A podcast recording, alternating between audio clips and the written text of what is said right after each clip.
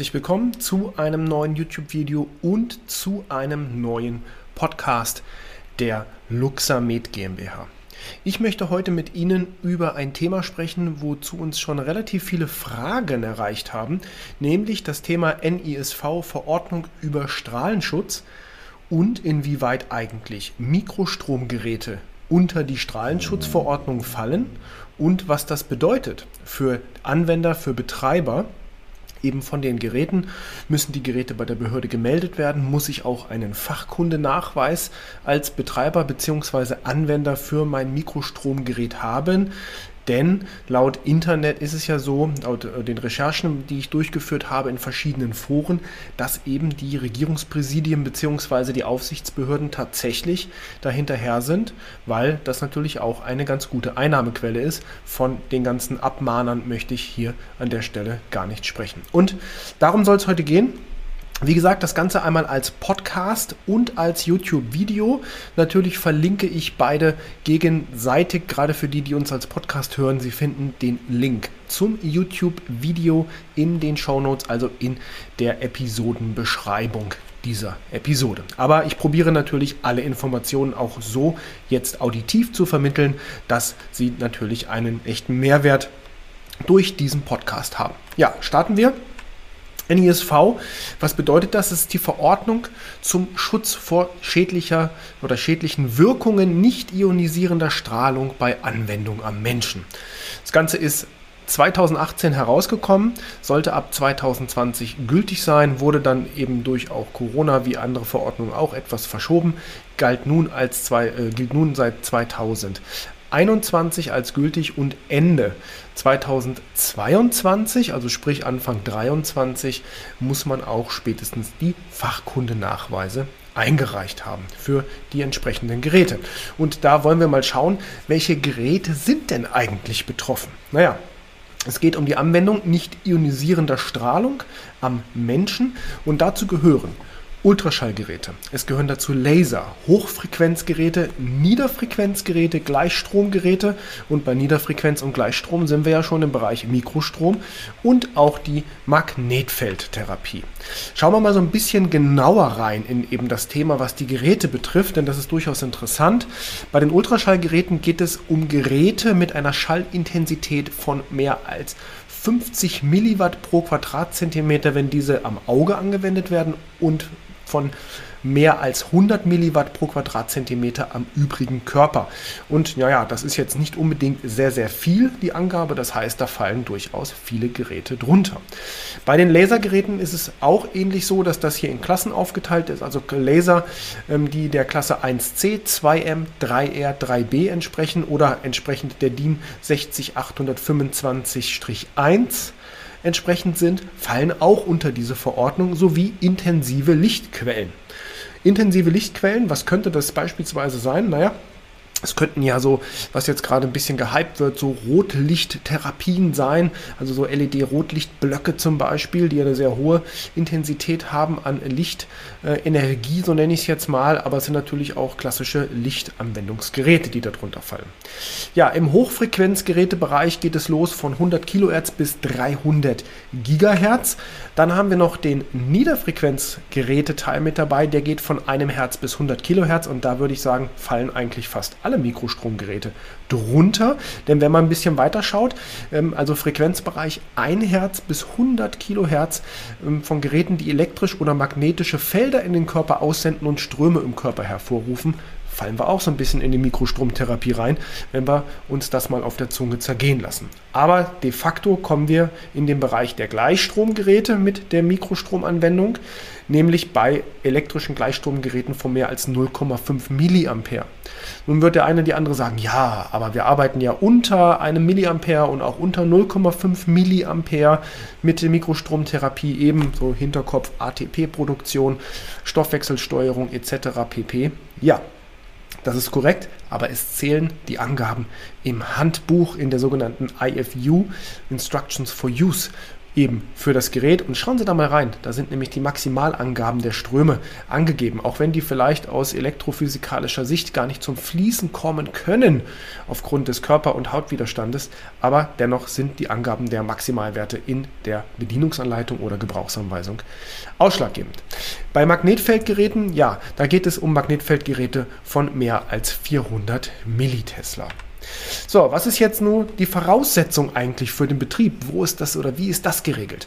Was sagt da die NISV-Verordnung? Naja, zum einen muss das Gerät den Herstellerangaben ordnungsgemäß installiert werden. Das steht natürlich in Regel in der Bedienungsanleitung oder es sollte, beziehungsweise produkthaftungstechnisch und auch der ähm, CE-Kennzeichnung entsprechend bei den äh, klassischen Geräten, wenn wir jetzt die Niederspannungsrichtlinie, da ist das auch entsprechend vorgeschrieben, denn gerade bei elektrisch betriebenen Geräten ist ja auch die elektrische Sicherheit nachzuweisen, auch wenn es kein Medizinprodukt ist, muss die elektrische Sicherheit nachgewiesen werden über die 60950. Da ist eine neue, beziehungsweise gibt es ja jetzt eine neuere Normenregelung zu. Nichtsdestotrotz auch die Niederspannungsrichtlinie, wo diese Geräte dann in der Regel drunter fallen, ähm, fordern natürlich den Nachweis der elektrischen Sicherheit. Der Betreiber muss eine Dokumentation für das Gerät erstellen. Ja, das ist interessant, gibt es tatsächlich einen extra Paragraphen zu, denn die Dokumentation muss dem Gerät beim Betrieb auch beiliegen. Ähm, ich zeige Ihnen am Ende, beziehungsweise so in der Mitte zu dieser, diesem Video, beziehungsweise diesem Podcast mal ein Beispiel, wie eine solche Dokumentation im Sinne der Medizinprodukte Betreiberverordnung aussehen kann, auch wenn die jetzt hier bei der NISV nicht zutreffend ist oder beziehungsweise bei den NISV-Geräten nicht zutreffend ist, aber so kann man hier ja ganz gut abschreiben. Der Anwender muss eingewiesen sein. Das ist ähnlich auch der Medizinproduktebetreiberverordnung. Der Anwender muss das Gerät auf Funktionsfähigkeit prüfen vor Anwendung. Also da sollte man auch sicherlich Verfahrensanweisungen beiliegen haben oder natürlich wiederum auf die Gebrauchsanweisung zurückgreifen, denn auch solche Dinge müssen eigentlich in der Gebrauchsanweisung stehen. Der Anwender muss eine Risikoaufklärung vornehmen bei seinen Probanden, bevor er dieses Gerät anwendet, mit Nebenwirkungen, mit eventuellen Erstverschlimmerungen und so weiter und so fort. Also das ist tatsächlich hier aufgenommen und gefordert. Und nun der spannende Teil, der Anwender muss eine Fachkundeprüfung absolviert haben. Die schauen wir uns auch gleich nochmal im Detail an, denn da geht es wirklich ins Eingemachte. Es ist nicht irgendein Zettel, den man ausgestellt bekommt von einem Webinar, was man durchgeführt hat. Nein, muss tatsächlich von einer akkreditierten Schulungsstelle, die von der DAKKS, also von der offiziellen Akkreditierungsstelle benannt ist, tatsächlich durchgeführt werden. Sonst werden nämlich die Nachweise, die man einreichen muss bei der Behörde, gar nicht akzeptiert. Und der Betreiber muss den Betrieb spätestens zwei Wochen vor Inbetriebnahme bei seiner zuständigen Behörde anmelden. Die Geräte, die man natürlich jetzt schon hat und anwendet, ähm, ja, die muss man halt entsprechend nachmelden. Da gibt es natürlich hier diese Frist nicht. So, jetzt kommen wir mal zum Fachkundenachweis. Denn hatte ich ja gerade gesagt, der Fachkundenachweis, dieser kann nur bei dafür akkreditierten Schulungsanbietern absolviert werden. Also, wenn Sie nach einem solchen Fachkundenachweis oder einem Schulungsanbieter schauen, schauen Sie auf jeden Fall nach einer sogenannten DAKKS-Akkreditierung. Denn nur dann kann man von einer korrekten Personenzertifizierung sprechen. Und das ist auch das, was die Behörden sehen wollen. Also da bitte darauf achten, das DAKKS-Logo einfach mal googeln, das ist eine Behörde, das heißt, dieses Logo kann man nicht kopieren oder beziehungsweise sollte man nicht tun, denn das kann böse Ärger geben. Ähm, Fachkundenachweis, ich habe jetzt mal dem Beispiel EMF, das wäre jetzt Niederfrequenz und Gleichstrom genommen um mal zu gucken, was bedeutet das denn eigentlich an Aufwand? Ja, hier müssen nämlich 24 Lerneinheiten oder Lehreinheiten, Lerneinheiten absolviert werden und eine Lerneinheit entspricht 45 Minuten. Also sitzt man dort 24 mal 45 Minuten, um eben diesen Fachkundenachweis zu bekommen. Ist aber auch noch nicht ausreichend, denn wir schauen mal weiter. Man muss nämlich auch über einen Nachweis als mindestens als Übungsleiter, also eine Lizenz als Übungsleiter haben, mit einer Ausbildung von mindestens 120 Lerneinheiten oder mindestens eine C-Level-Lizenz als Trainer haben, um überhaupt hier bei, der, bei dem Beispiel, was ich genannt habe, 24 Lerneinheiten, 45 Minuten teilnehmen zu können. Also das ist schon tatsächlich ein, ja, ich würde sagen, eine Hausnummer, auch nicht ganz günstig. Und wenn man den Zeitaufwand berechnet, ja, nicht ganz ohne. Ähm, zur Dokumentation hatte ich ja gesagt, hier mal ein Beispiel aus der Medizinprodukte-Betreiberverordnung. Da muss man ja auch ein Bestandsverzeichnis führen, jetzt bezogen auf Medizinprodukte, nicht auf NISV geregelte Produkte. Aber ich würde sagen, was kann man da reinmachen? Natürlich, wenn man mehrere Geräte hat, eine Nummer, dass man eine fortlaufende Nummerierung hat. Die Bezeichnung des Gerätes, die Seriennummer des Gerätes auf jeden Fall, das Anschaffungsjahr, den Hersteller. Die CE-Kennzeichnung wird natürlich bei unter NISV fallenden Geräten, sagen wir mal, äh, durchaus eine klassische sein, also ein CE-Zeichen, würde ich aber dennoch mit aufnehmen, diese Spalte und das konkret abhaken zumindest, dass Sie das geprüft haben, dass das Gerät auch tatsächlich ein korrektes CE-Kennzeichen trägt. Ja, den Standort des Gerätes, wenn Sie jetzt mehrere Räume haben, gehen wir mal so Bereich Fitnessstudio, Trainingszentrum und so weiter.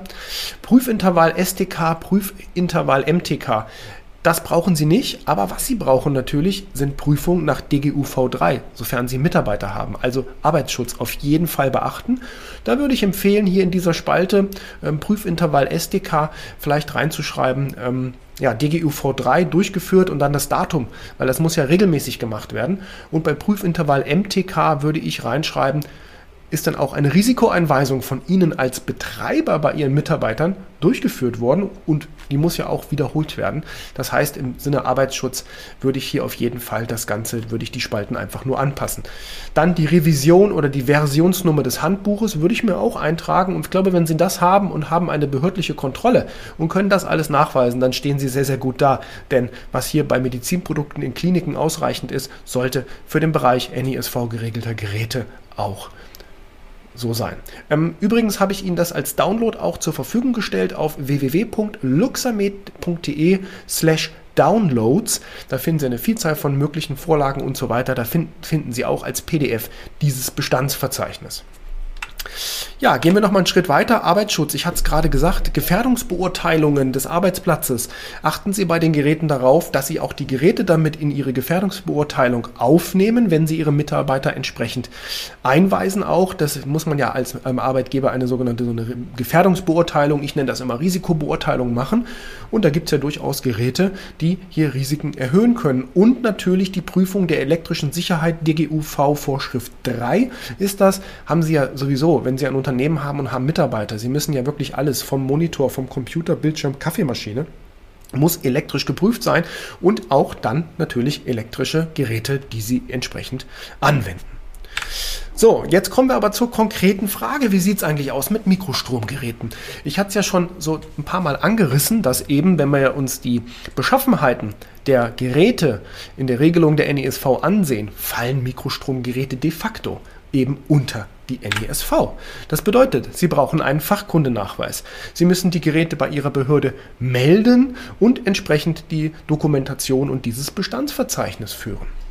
Aber, und jetzt kommt das große Aber, nach 1 Absatz 2 der NESV werden Geräte ausgeschlossen, die ordnungsgemäß gekennzeichnete Medizinprodukte sind und deren Einsatz damit medizinisch, therapeutisch oder rehabilitativ ist. Das heißt, wenn wir es ganz genau nehmen, Therapeuten und Ärzte müssen die eben nicht beachten. Die NESV sollten Sie auf jeden Fall im Kopf behalten, denn auch ein medizinisches Gerät, also weil ich ja sage, korrekt medizinisch gekennzeichnet, auch ein medizinisches Gerät kann ich ja im Bereich Wellness einsetzen. Also wenn ich jetzt beispielsweise im Fitnessstudio oder in irgendwelchen Coaching-Centern ein, nehmen wir mal ein Mikrostromgerät einsetze, bin aber kein Arzt, kein Physiotherapeut, kein Ergotherapeut, kein Heilpraktiker, darf ich natürlich keine Therapien anbieten und auch nicht durchführen. Das ist im Heilpraktikergesetz geregelt, ganz klar. Und Dafür muss ich eine therapeutische Ausbildung haben, die auch entsprechend staatlich abgenommen bzw. geprüft wird oder ein entsprechendes Studium haben, also ein approbierter Arzt sein. Aber im Bereich Wellness kann ich natürlich auch diese Geräte anwenden, also zum besser fühlen, zur Regeneration und so weiter und so fort, halt nur nicht zur Therapie. Setzen Sie dann dieses Medizinprodukt im Bereich Wellness ein, dann fällt auch das Mikrostromgerät de facto unter die Anforderungen der NESV und Sie müssen es melden. Sie brauchen den Fachkundenachweis ähm, und wie gesagt, das Ganze wird überprüft. Ganz spannend ist es bei diesen ganzen EMS-Trainingsinstituten. Ja, das kennen Sie ja, wir haben das bei uns in Kassel auch, nennt sich dann, wir haben ganz komische Namen. Sagen dann 20 Minuten Training reichen vollkommen aus mit EMS oder ersetzen so und so viele Stunden normales Training. Da kann man jetzt halten von was man möchte, aber das sind natürlich Geräte, die de facto darunter fallen. Ähm, und ich kann ja EMS einmal im Bereich Training einsetzen, ganz klar, Sport, Leistungsfähigkeit. Ich kann aber EMS auch in der Rehabilitation einsetzen, eben nach Operationen, um die Muskulatur wieder zu stimulieren, wenn Bewegungen noch nicht möglich sind. Das kann ich beides wahrscheinlich sogar mit dem gleichen Gerät machen, sind in der Regel unterschiedliche Geräte, aber ähm, theoretisch wäre das vorstellbar. Und dann würden natürlich das rehabilitativ eingesetzte Gerät beim Arzt oder Therapeuten nicht unter die NISV fallen, aber sehr wohl das Trainings-EMS-Gerät fällt eben unter die NISV. Also gut für alle Luxamed-Anwender, Therapeuten, Physiotherapeuten, Heilpraktiker, Ärzte, Ergotherapeuten und so weiter. Sie brauchen jetzt hier, was die NISV betrifft, nichts weiter machen bzw. nichts weiter durchführen. Damit sind wir am Ende dieses kurzen Videos, dieses kurzen Podcasts. Ich hoffe, es hat Ihnen gefallen. Wie gesagt, ähm, Sie können unseren Podcast hören auf Amazon Music, auf Spotify natürlich, Apple Podcasts und er wird ja auch bei YouTube gelistet. Aber in diesem Fall eben auch als Video. Also wenn Sie sich das Ganze nochmal ansehen möchten, auch die Screenshots sich ansehen möchten, gehen Sie auf YouTube oder auf den Link in den Show Notes. Da kommen Sie direkt zu unserem Video. Damit sage ich vielen Dank fürs Einschalten, vielen Dank fürs Zuhören an die Podcast-Hörer. Seien Sie gespannt. Wir werden dieses Jahr noch sicherlich ein, zwei Episoden herausbringen zu sicherlich auch noch sehr spannenden Themen. Bewerten Sie uns, abonnieren Sie unsere Kanäle und dann sage ich bis zum nächsten Mal.